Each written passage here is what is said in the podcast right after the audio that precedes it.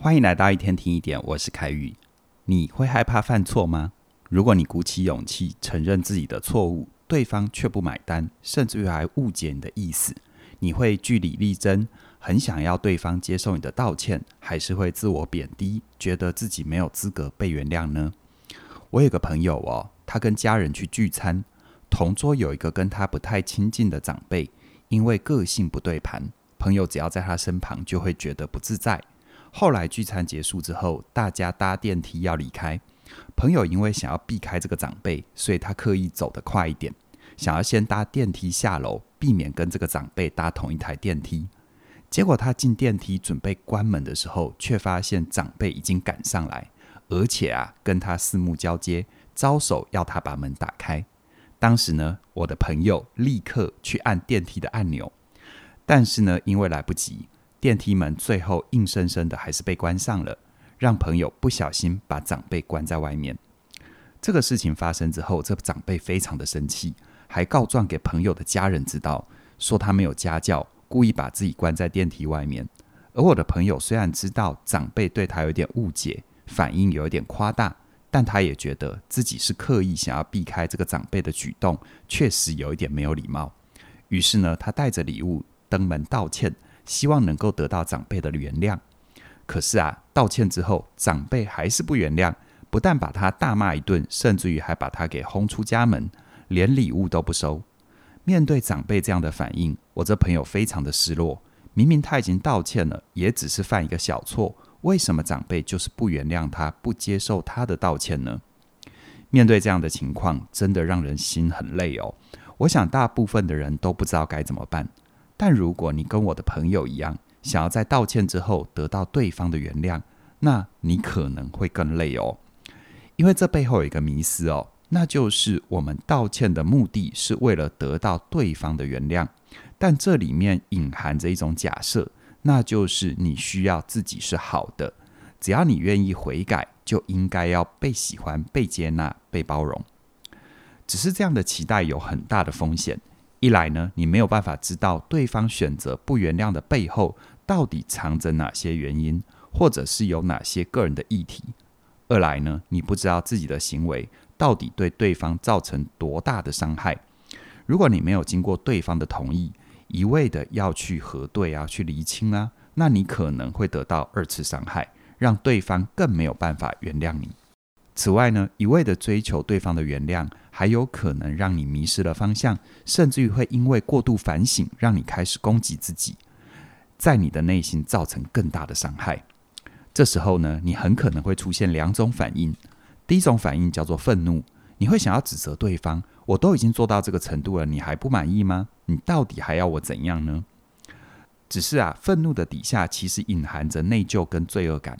这会让我们的自尊受到很大的威胁，于是呢，你会为了自我保护，下意识的想要把问题丢还给对方，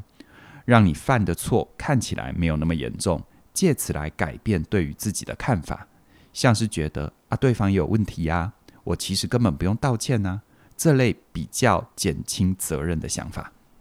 再第二种叫做自我惩罚。像是你会想要跟对方说：“我真的是一个很糟糕的人，我活该倒霉，遇到一些不好的事，我应该消失在这世界上。”这种自我惩罚哦，也会让你把理智关掉，直接被情绪绑架。这样子你就不用去思考怎么解决问题，也不用去想怎么弥补对方，放任自己的不舒服，甚至于你会下意识地认为，只要是让自己过得不开心，这就算是在对别人负责。间接逃避你真正应该负责的事情，这两种反应都会让人深陷在负面情绪里，没有办法厘清责任跟事实，反而让你的道歉跟认错给人一种敷衍了事的感觉。最后呢，你不但得不到任何的同情跟原谅，你还会让人觉得你很情绪化，对你更不满，认为你没有想要替自己的行为负起责任。听到这里，你会不会想啊？那这样子认错还有什么意义呢？反正对方都已经把我想得这么坏了，我干嘛还要道歉呢？其实啊，道歉真正的目的，除了是让对方知道你的歉意，帮助你修复关系之外，更重要的就是，你可以透过这样子开始反省自己，从头检视自己的行为跟动机，看见你内在的脆弱，最终做到自我宽恕。所谓的自我宽恕，不是一种逃避，也不是一种推脱，而是跟错误直球对决。它能够给你沉淀的机会，让错误转化成你生命的印记，并且学习跟它共处。具体来看呢，自我宽恕会有四个阶段。第一个阶段呢，就是替自己的行为负责。简单来说，就是去厘清自己真正做过的事情。比如说，你当时做了哪些动作？你的想法是什么？现在这个结果是你当时预料到的吗？只要你好好看清楚哪些外在跟内在的因素造成自己犯下这样的错误，你就能够去分辨出来哪些是自己真正犯下的错，而哪些只是巧合或误会，让自己去负起该负的责任，而不属于自己的就坦然放下。在第二个阶段，承认并忏悔你的过错。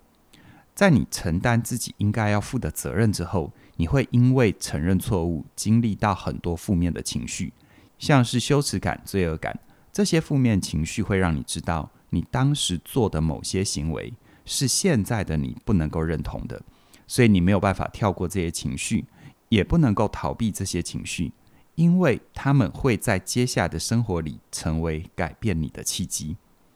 接下来第三个阶段，弥补对方的损失。在你经历承认、忏悔之后，你可以开始寻求补偿的机会，无论是道歉、赔偿，或者是接受法律的处罚，你都可以透过这些行动为自己的错误付出代价，并且寻求对方的宽恕。不过呢，对方不一定会宽恕你，但是在尝试各种补偿的办法之后，你才有可能因为尽了所有的努力，做到真正的宽恕自我，停止内在攻击，而走向真正的改变。最后第四个阶段，让自己重新开始。当你对自己的行为负起责任、理解错误，并且做出补偿之后，你可以试着去思考，未来的你应该怎样避免类似的错误再发生。如果时间倒转，你会做出怎样的选择？如果这时候你还是有满满的罪恶感，你也可以换位到你朋友的角度，试着用同理心看待自己犯下的错，让你不被情绪绑架，而是朝着未来改变慢慢的前进。就像前面提到的那位朋友，他可以承认自己对长辈有偏见，应该对长辈多一点包容跟礼让。如果不跟长辈独处，他大可以让长辈先下楼啊，避免类似的冲突发生。而他也知道，当时候的他绝对不是故意要把长辈关在电梯外，就真的只是来不及，并没有不尊重长辈的意思。完整的走完自我宽恕的四个阶段之后，我的朋友才能够对他自己的错误有更多的宽容，就算长辈还是不原谅他，他也不会耿耿于怀了，而是明白自己已经试着去补偿，不会因为这样就觉得自尊心碎了一地。毕竟呢，很多人不想要承认错误，是因为害怕自尊受伤。但是真正成熟有自信的大人，可以允许自尊暂时有裂痕，需要花心力来修补，并且保持弹性。随着自己生命的经历有起伏、有变化，